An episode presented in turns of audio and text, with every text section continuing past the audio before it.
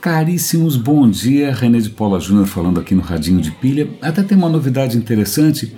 Eu normalmente publico os meus podcasts, o Radinho de Pilha é um deles, o Roda Avisa o outro tal, como podcasts clássicos. Significa que eu tenho que fazer uma série de procedimentos para quem acompanha podcasts através de um software de podcast consiga fazer o download da maneira correta.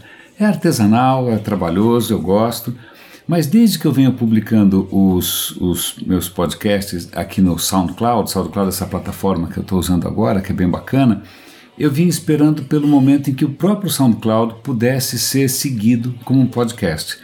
E a notícia veio, aliás, eu, eu comi bola, deixei passar, e agora que eu descobri que você pode acompanhar, se você pegar o, o, o feed, que é o, o, link, né, essa, essa URL do podcast do SoundCloud, na verdade você vai estar assinando todos os podcasts que eu publico ao mesmo tempo.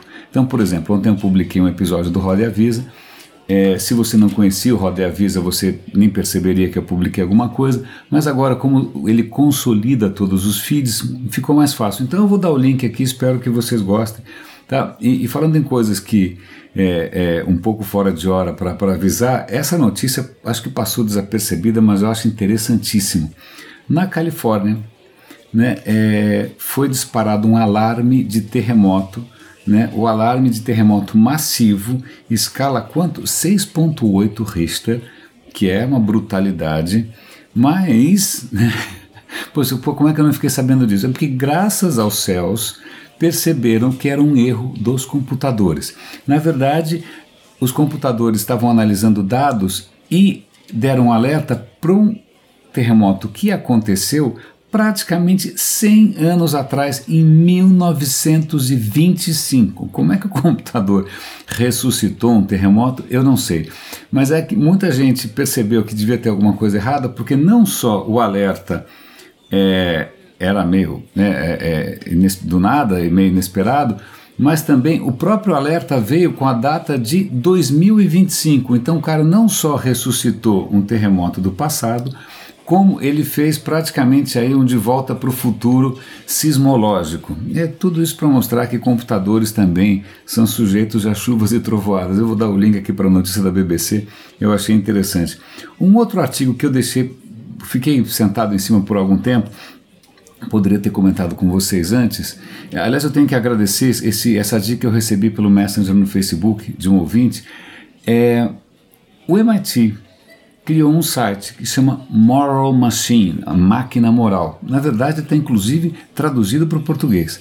A questão é a seguinte: você entra nesse site e você vai fazer um teste. São várias situações. As situações são simples. Você tem um carro autônomo com pessoas dentro e esse carro tem escolhas. Por exemplo, ele está vindo numa rodovia e ele pode ou bater no muro ou atropelar pessoas. Você tem que escolher alguma coisa. O que, que você prefere? Bate no muro e mata todos os passageiros do carro autônomo, ou você, você salva os passageiros do carro autônomo e atropela as pessoas.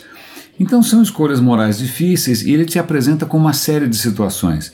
É, você escolhe matar crianças ou velhos, você escolhe matar o passageiro ou médicos, você escolhe matar mulheres ou gordinhos. Então ele vai te colocando diante de várias situações. Eu tive alguma dificuldade, eu confesso, em identificar as pessoinhas que apareciam ali na animação porque é, ah, isso é uma mulher, ah, isso é um cara magro, ah, isso é um cara gordo. Bom, então é só para alertar que existem essas categorias, né, gente pobre, gente rica, vale a pena fazer o teste com um pouco de atenção.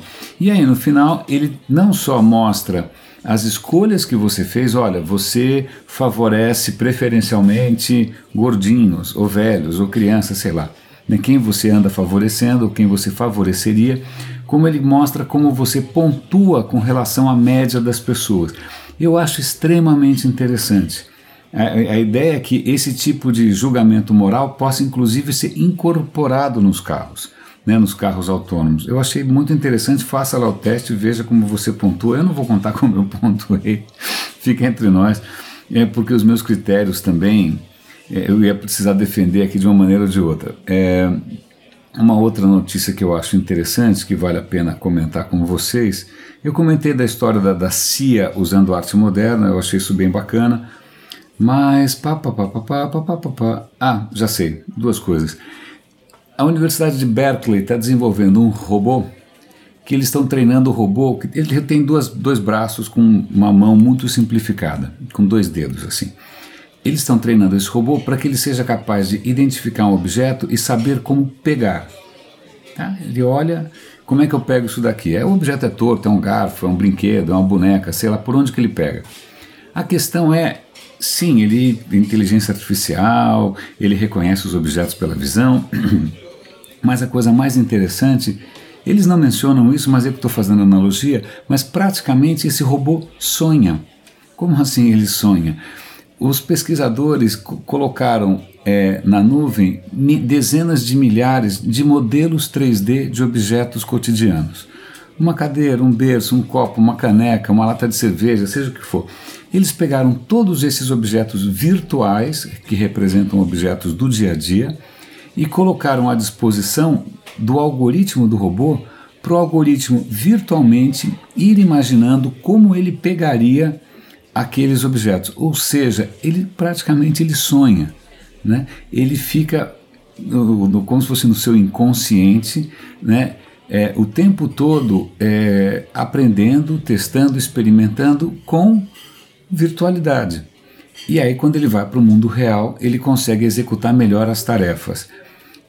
Se isso não é sonho, né? aliás, eu não sei se vocês lembram do, do filme Blade Runner, ele começa com uma frase que é uma frase de um livro, o livro que deu origem, inclusive, ao Blade Runner, que ele pergunta se os robôs sonham com ovelhas elétricas. Né? É, e, então acho que esse daí não sonha com ovelhas elétricas, mas sonha com, sei lá, escova de dente virtual, né? pente, escova de cabelo. Ok. E a última, é, como eu sempre é, chamo a atenção aqui para riscos meio insuspeitados do aquecimento global, isso daqui é um relatório é, que, que a BBC está divulgando, em que esse Chatham House, que eu não, não sabia o que, que era isso, deve ser uma consultoria, eles foram estudar como é que é o transporte de alimentos pelo mundo. Hoje, cada vez mais, a gente depende do, de, de, alimentos que vêm de outros lugares. Ele cita aqui, por exemplo, olha, 25% da comida do mundo ela é transportada em mercados internacionais. Ele cita aqui, ó, três quartos do milho do Japão e do trigo do Japão passam pelo Canal do Panamá. Né? Um terço dos grãos que vem do, do Oriente Médio passa pelo Estreito da Turquia.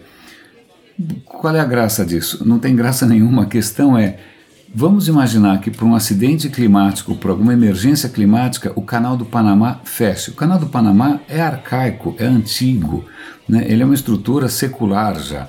Assim como muitas dessas rotas também estão sujeitas a chuvas e trovoadas, inclusive chuvas e trovoadas políticas.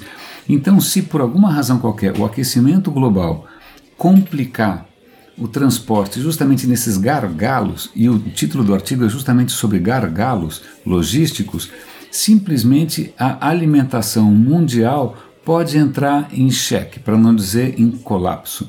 Então, é engraçado porque quando tudo está funcionando na vida da gente, né, na sociedade moderna, a gente aperta o botão, a luz acende, se abre a torneira, sai água, a gente esquece o que está por trás de tudo isso. E muitas vezes, para que esse milagre né, da vida cotidiana aconteça, existem milagres bastante frágeis, inclusive, de infraestrutura, de logística, né, é, é, mesmo políticos e sociais, e tudo isso pode sim estar sendo fragilizado pelo aquecimento global. Caríssimos, é, amanhã vou compartilhar com vocês uma novidade profissional. Hoje ainda faço um pouco de suspense, eu estou bastante contente. É, deem uma olhada nesse feed novo que eu vou divulgar aí, que, que é o feed consolidado de todos os meus podcasts. Espero que vocês gostem. E também, se eu não me engano, a partir de amanhã, o Ratinho de Pilha e o Roda Avisa estarão disponíveis no iTunes para que você possa seguir caso você use o iOS, iPhone, etc. Eu estou feliz. Grande abraço, René Paulo Júnior falando aqui no Radinho de Pilha e até amanhã.